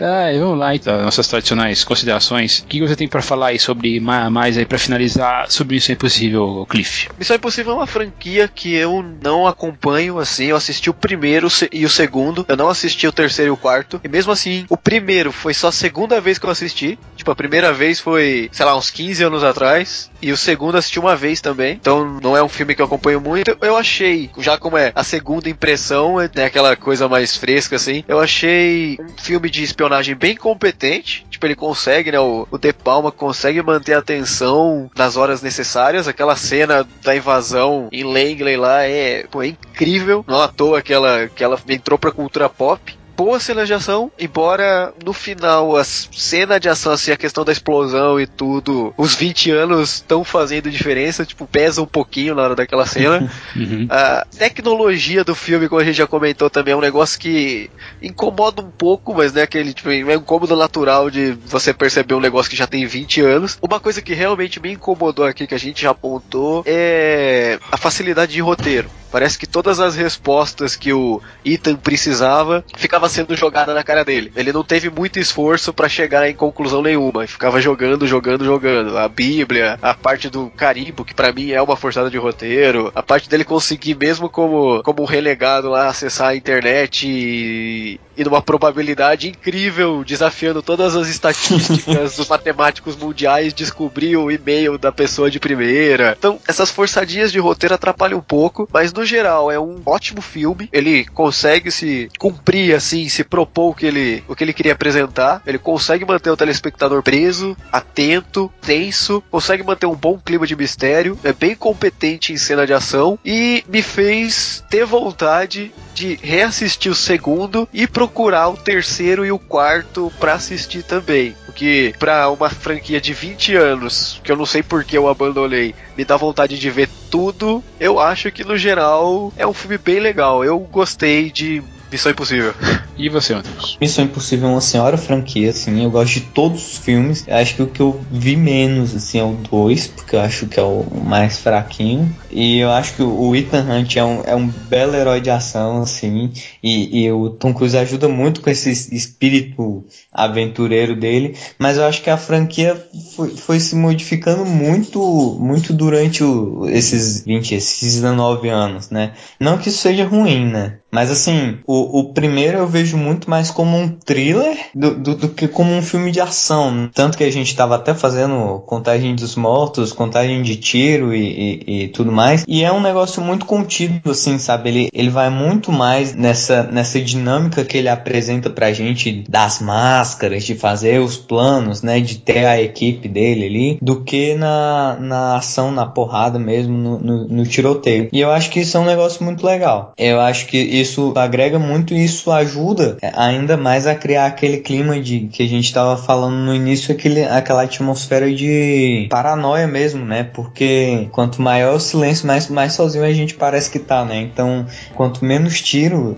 menos descontraído parece o negócio, né? Eu acho isso muito legal. Eu acho muito legal também essa associação que ele faz de, de mostrar o que a gente vê é através dos óculos, né, através da lente dos óculos e refletir isso no filme, né, de, de mostrar o filme pela, é, mostrar pra gente o que o, o, Ethan tá vendo até pelo menos ali a virada do terceiro ato. Ali no, no final ele dá uma, uma enlouquecida mesmo pra ação, mas eu acho que se não fosse essa cena de ação a gente provavelmente não teria aí quatro das cenas de ação impossível mais icônicas dos últimos anos, que são as dos justamente dos quatro filmes, né? Olha, eu vou dizer para vocês que eu fiquei muito satisfeito em, em, revisitar Missão Impossível 1. Fazia realmente muitos anos que não assistia. Eu tive, eu tive bons momentos revendo, só que, claro, um olho mais, um olho mais clínico agora me, me fez esse rever, comentar esses detalhes aí, como a gente comentou durante a, a gravação. Não são coisas assim que vão fazer, nossa, você fala, não, o filme ficou péssimo. Não, longe disso. É um filme de é um thriller eficiente, é um filme de ação eficiente também. Criou uma franquia assim que ainda, ainda não, não ainda não me decepcionou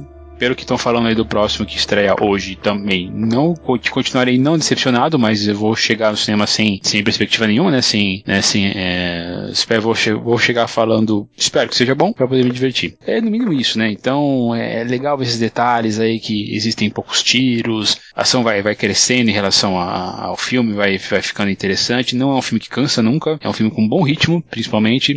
Alguns problemas tem, alguns problemas aí, já falei de montagem, de, de, de as questões aí dos ex-máquinas que o Cliff bem, bem apontou aí no começo, mas assim, a sua experiência não vai ser, não vai estragar por, por causa disso. Recomendo que você assista de novo e faça uma pequena maratona aí pro quinto filme que tá chegando aí nessa quinta-feira, 13 de agosto de 2015. Se você estiver ouvindo esse programa na época do lançamento do sexto filme, pode, pode comentar também aqui que, que você fez aí uma nova maratona.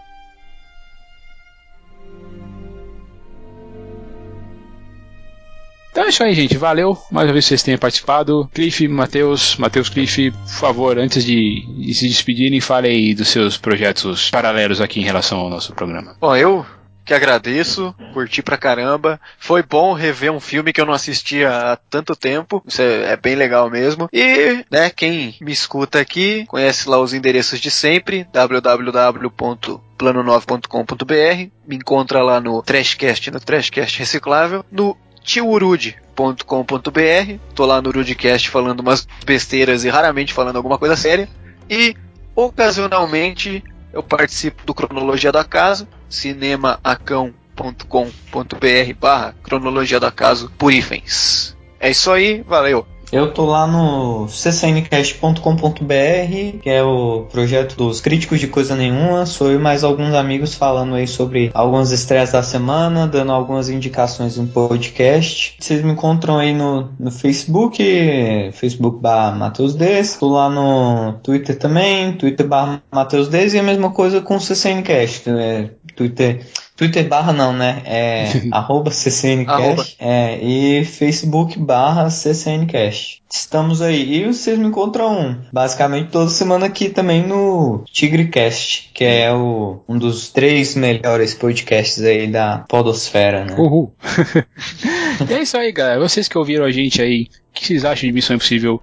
tanto um como as, as, suas sequências, pode comentar aqui com a gente. Para fazer isso, você pode ir lá na página umtignocinema.com Lá tem uma aba de contato, você pode escrever por lá, ou se você preferir, pelo e-mail, no contato arroba Se você escrever nessa postagem, é mais fácil a gente ter uma interação com você. Você loga ali no Discos ou loga no Facebook e a gente consegue fazer, dar replies para você pra, e você consegue acompanhar as conversas. Mas você pode também fazer isso pelo Facebook, lá no fb.com barra. Temos nosso grupo fb.com barra groups barra Estamos no Google Plus, então procura a gente lá por Tigre do Cinema, também Instagram, no Tigre do Cinema, ouça a nossa lista no Spotify, que nas músicas que a gente deixa aqui no, no começo e no final. Nossos perfis pessoais vão estar linkados aqui, tanto no meu como o do Matheus lá no Twitter. Se você acha que a gente merece, não esqueça de contribuir com a gente lá no nosso Patreon.